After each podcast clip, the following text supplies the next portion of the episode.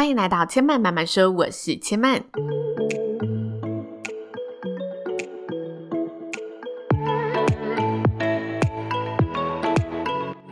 目前频道在 Apple Podcast、Spotify、KKBox 以及 Google Podcast 都听得到。喜欢的朋友，欢迎帮千嫚订阅并留言评论，让更多人可以听到千嫚慢慢说喽。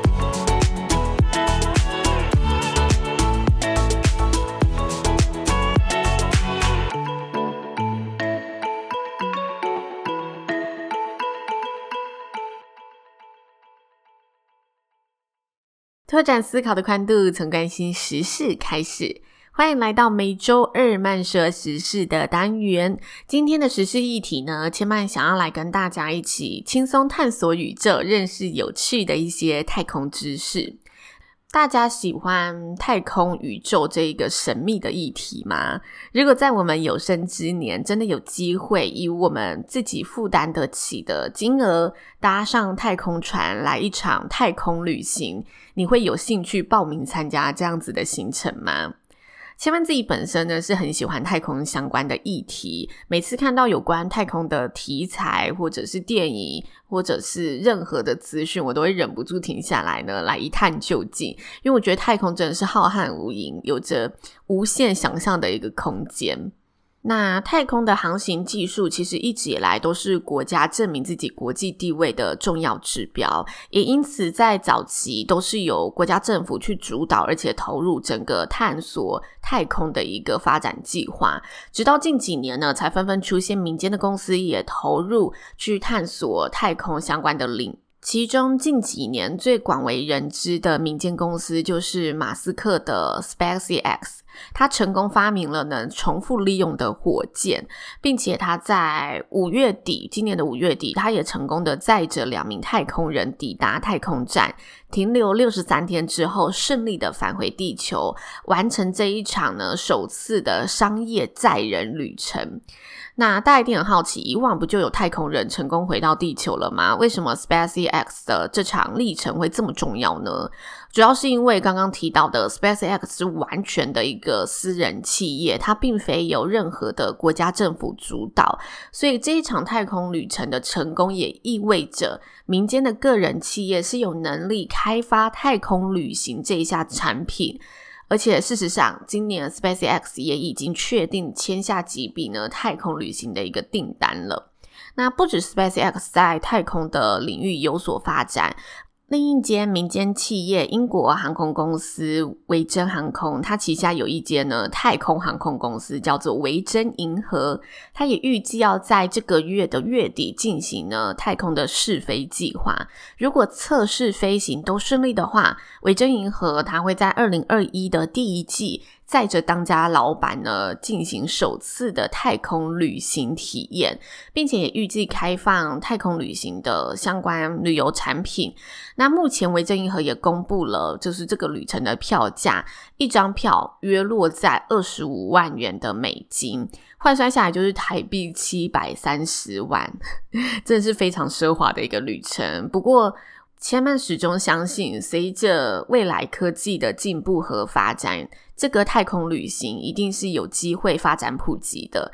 不过，是不是在我们体力还能负荷的有生之年，就说不准了。但我觉得，太空旅行是势在必得的一个发展。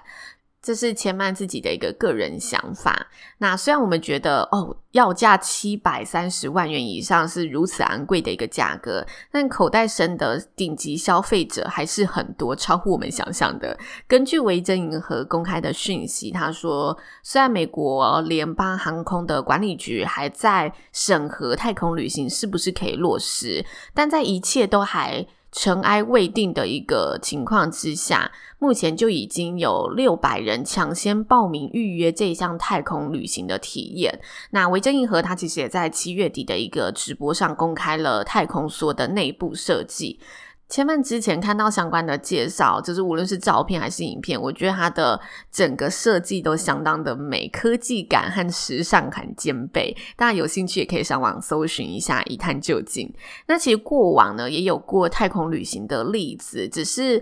这些例子都是由政府开放给赞助太空技术发展的富豪们作为回馈的一个报酬，就是你不是买票就可以参加的，而是你要有很大一笔的赞助金，然后政府为了感谢你，然后让你一起搭上太空船去看看太空长什么样子。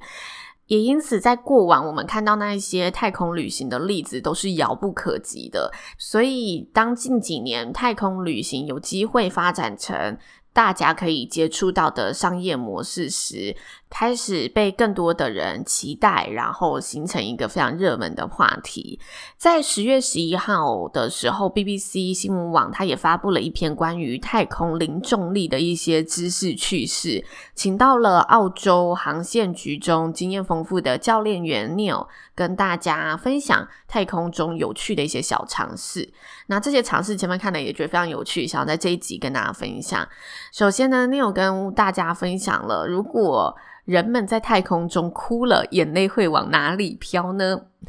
一般我们在地球上哭，眼泪会有地心引力嘛，所以它会顺着脸颊往下落下。但是如果到了太空宇宙这个零重力的环境之下，眼泪该何去何从呢？大家可以想想看。我那时候一想的时候，我想说，诶，眼泪应该会是四处飘散吧，因为它没有地心引力，所以它没有统一的方向。但是呢，答案并不是我所想的这么的单纯啊。答案是呢，眼泪会聚集在眼眶里，让你泪眼汪汪、眼眶模糊，直到你用纸巾呢擦干了眼泪，才能恢复眼前的视线。所以，如果在太空上呢，我们就不能用“泪流满面”这个成语，因为你的泪根本不会落在你的脸上。感觉在太空中也蛮适合唱《听海》的，就是我想哭，但是哭不出来。那眼泪是谁？如果在太空上遇到火，我们在太空中点燃火苗时，火会有什么变化呢？那 Neil 是以画火柴来举例，他说，平常我们划开火柴的时候，火焰会随着氧气被燃烧嘛，保持着火苗的形状，持续燃烧后消失。但是在太空当中，任何事物都不会有上下的运动产生，就因为它没有引力了，它就是零重力。所以当我们划开火柴之后，依然会产生火苗，这个原理不变，但是我们看不到火苗上升的形状。火苗会向各个周围，就是各个方向来做延伸，呈现出令人惊喜、宛如球形的一个火焰。那太空并不像地球充满着新鲜的氧气，所以太空中的火苗是暗淡无光的，它是相对暗的，它还是会有因为热能产生的一些就是光线，但是它并不像。我们在地球上看到的，它因为跟氧气结合变得非常的明亮，那它的温度也不会像在地球上这么的热。但虽然呢，你有解释这个，他还是跟大家呢强烈的警告，这个讯息知道就好。如果大家有生之年真的有办法呢，就是去体验太空的话，绝对不要在太空中点燃火苗，毕竟在地球用火危险。在太空上，我们用火更危险，因为很多事情我们习以为常的小事，到了太空中都会变了个样。至今，太空中还是存在着许多我们未知的资讯，这是 Neil 跟大家分享的。那下一个我觉得也非常有趣，因为他说，如果爱喝可乐汽水的人，你在太空中打开了碳酸饮料，会发生什么事情呢？先声明，这也是 Neil 提醒大家千万别尝试的事，因为碳酸饮料会弄得你到处都是。在无重力的太空当中，碳酸饮料它所产生的效果会比我们在地球体验到的效果更加夸张。也就是说，在太空中，当你打开碳酸饮料，罐里面的泡泡呢会波涛汹涌的倾泻而出，就泡沫的强烈动静会弄得你呢身上是一团乱的。所以，如果爱喝可乐汽水的人在太空中稍微忍忍，回到地球上再喝喽。我觉得这跟我们如果是爱喝珍珠奶茶的人，到了一些呢完全买不到珍珠奶茶的国家一样，会是一个非常痛苦的事情。那文章中，Neil 他也分享了为什么人的味蕾在太空中会受影响。我觉得这是一个蛮有趣的小常识，因为目前科学家就是仍然无法完全的说明为什么人的味蕾会在太空低压失重的情况下变得不太敏感。但 Neil 点出了两个有可能的因素。Neil 指出呢，第一个，这可能跟人类口腔中的液体流动的方向发生改变有关系。大家都知道，唾液是我们保有味觉敏感度相当重要的一个媒介，因为唾液它可以帮助溶解食物的一些风味物质，然后协助把这一些风味物质传送到味觉受体附近。但是太空的无重力会影响人体内所有液体的流动状态，也因此我们味觉也会随着嗯唾液的流动方向而影响而受到改变。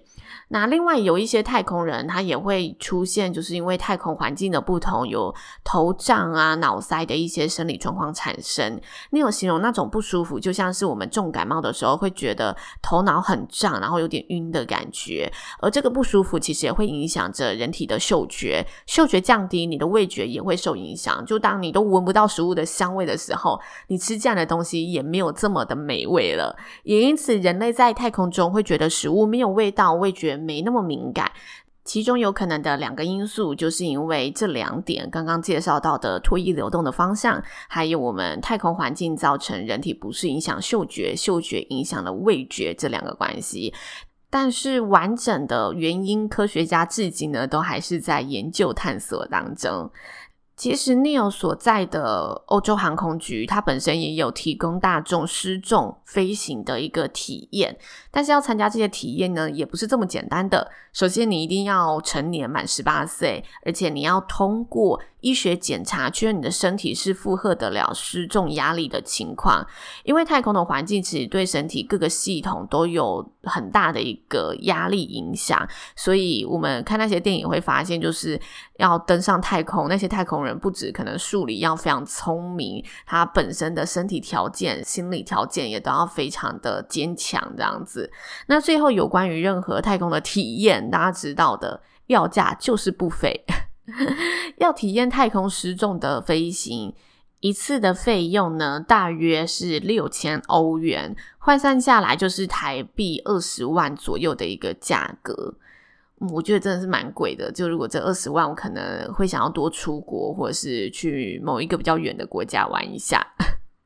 但你有形容，就是失重的状态是一种很美妙的愉悦感，会让你感到很祥和、很放松。